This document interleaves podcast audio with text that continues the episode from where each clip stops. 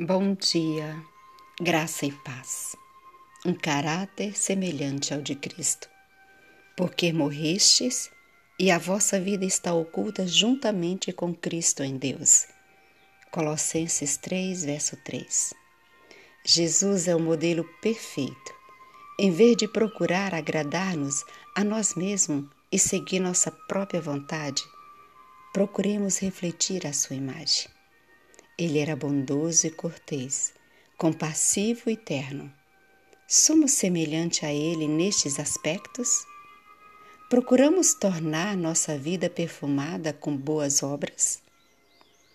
O que necessitamos é a simplicidade de Cristo. Receio que, em muitos casos, um espírito cruel e insensível, que é inteiramente contrário ao do modelo divino, tenha tomado posse do coração este princípio impassível que tem sido acalentado por tantos e que até tem sido considerado uma virtude, tem de ser completamente removido para que nos amemos uns aos outros, assim como Cristo nos amou. Não basta que meramente professemos a fé, requer-se algo mais que o assentimento nominal, tem de haver verdadeiro conhecimento uma experiência genuína nos princípios da verdade, como é em Jesus. O Espírito Santo tem de atuar interiormente, introduzindo esses princípios à forte luz de uma consciência esclarecida, para que conhecemos seu poder e os tornemos uma viva realidade.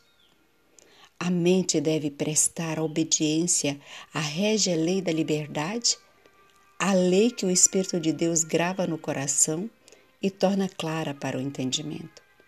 A expulsão do pecado tem de ser o ato da própria alma, pondo em exercício suas faculdades mais nobres. A única liberdade que a vontade infinita pode desfrutar consiste em estar em harmonia com a vontade de Deus, cumprindo as condições que tornam o homem participante da natureza divina livrando-se da corrupção, das paixões que há no mundo. O caráter humano é depravado, deformado pelo pecado e muito diferente do caráter do primeiro homem quando acabou de ser formado pelas mãos do Criador. Jesus quer tirar a deformidade do pecado de cada um de nós e dar-nos em troca a beleza e a excelência de sua própria figura de seu próprio caráter. Ele se empenha em renovar a alma pela verdade.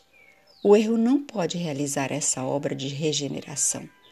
Precisamos ter, portanto, boa visão espiritual para discernir entre a verdade e a falsidade e para não cair na cilada do inimigo.